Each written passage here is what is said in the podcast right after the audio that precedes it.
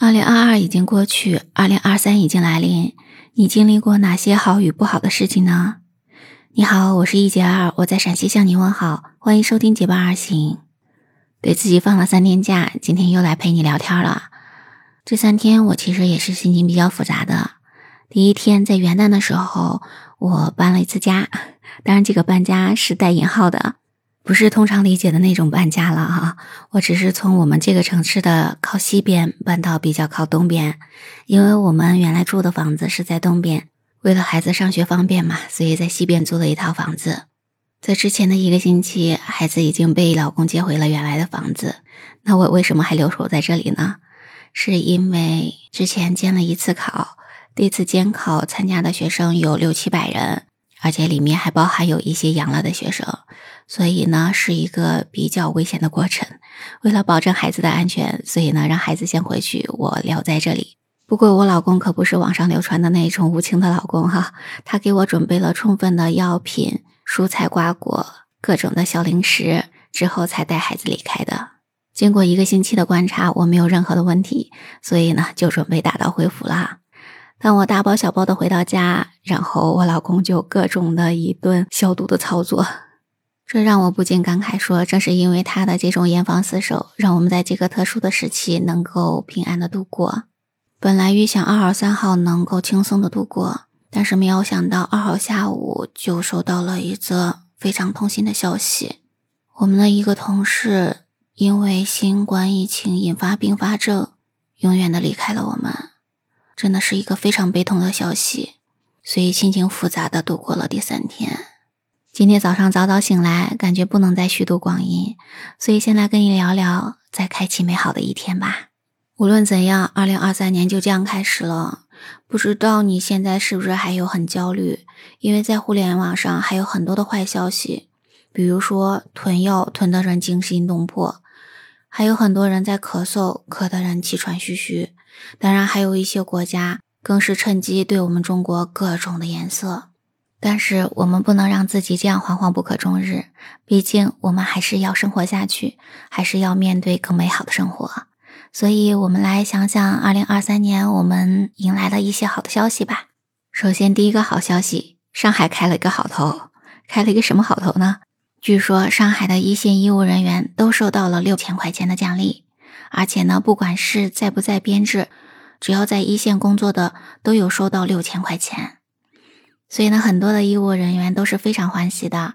刚开始还以为是年终奖，但是一问呢，大家都有。而且那些没有编制的、刚开始工作的，但是只要是在一线工作的，都给发了六千块钱的。本来他们收到的消息是喜迎元旦不放假，正想吐槽宝宝心里苦啊。但是呢，收到了这六千块钱，本来已经开始湿润的眼睛又开始有动力加班了。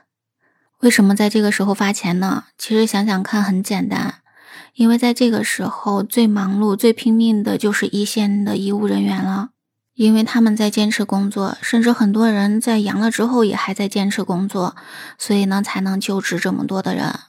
其实，在之前我监考的时候，穿上了那些防护服，才真正的去理解了大白们当时工作是有多辛苦，因为呢那套防护服穿起来。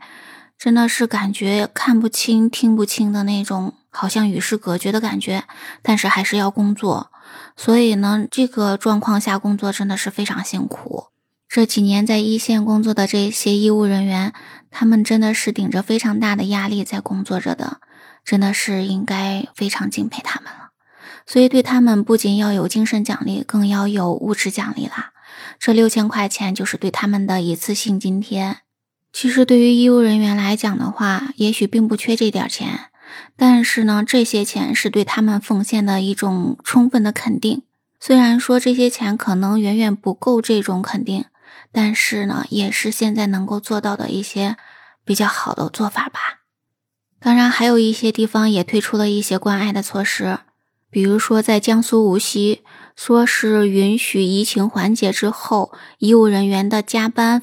就可以换制成带薪的休假，可以在两个年度之内使用。但是这个疫情什么时候能够缓解呢？希望它能快一点吧。这样的话，这些医务人员就可以去来休假了哈。那还有呢，在浙江就要求在评选先进呀、评选职称呀或者岗位晋升这样的情况的时候，要向一线的医务人员倾斜。但是这个倾斜的度怎么把握呢？这个还是有点难度吧。所以说，上海这个做法就直接发六千块钱，所有的一线人员都发，这真的是不用废话太多哈，是最直接的这种奖励吧。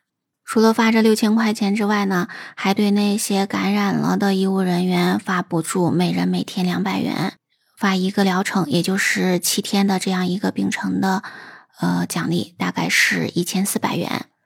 而且同时为了给他们增加营养，所以呢，从现在开始到春节。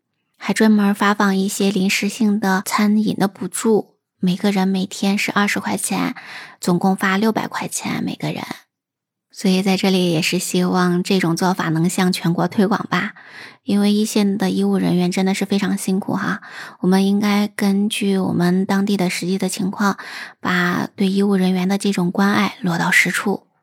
第二个好消息就是我们终于能够比较正常的生活了。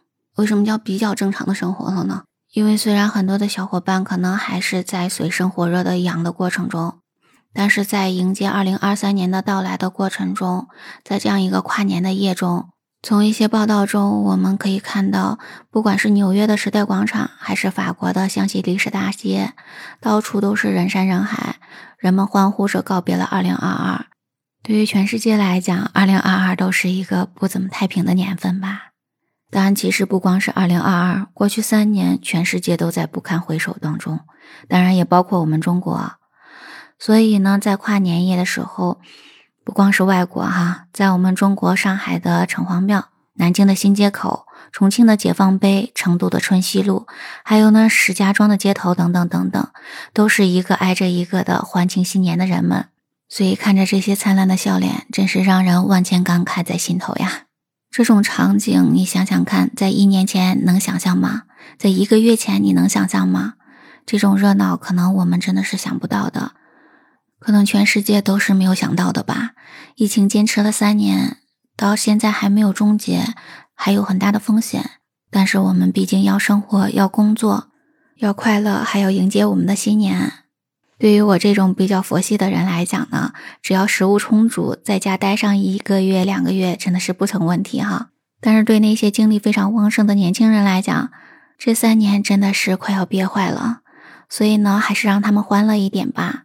这里要提醒两点，就是如果家里有基础病的老人，还是要注意一点，病毒毕竟是病毒，真的是不能来一点点的马虎哈。所以还是要做好各种的防护的。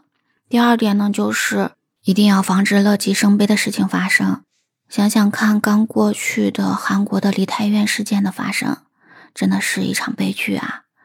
而且呢，就在这个新年，在乌干达欢庆的人群又发生了踩踏的事故，要避免去那些人群太过拥挤的地方了。所以在二零二三年，我们还是希望欢笑要更多一些，泪水更少一些吧。说到这第三个好消息。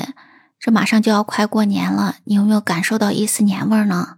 在过去的几年中，我们总感觉到这个年味儿好像少了一点什么，因为禁止燃放烟花爆竹嘛，所以我们感觉到，哎，都没有听到那个炮响，时间怎么这么匆匆的，这个年的假期就过完了呢？哈，所以对我们中国人来讲呢，我们传统了过了这么几百上千年的时间，都是在燃放烟花爆竹的过程中来度过这个新年的。那现在呢，不让燃放这些烟花爆竹了，确实让很多人都感觉到没有这个年味儿了。所以很多的网友都在呼吁说，希望今年能让大家燃放烟花爆竹哈。所幸的是，有一些地方政府已经开始松动了，已经在开始制定燃放烟花爆竹的一些规定了。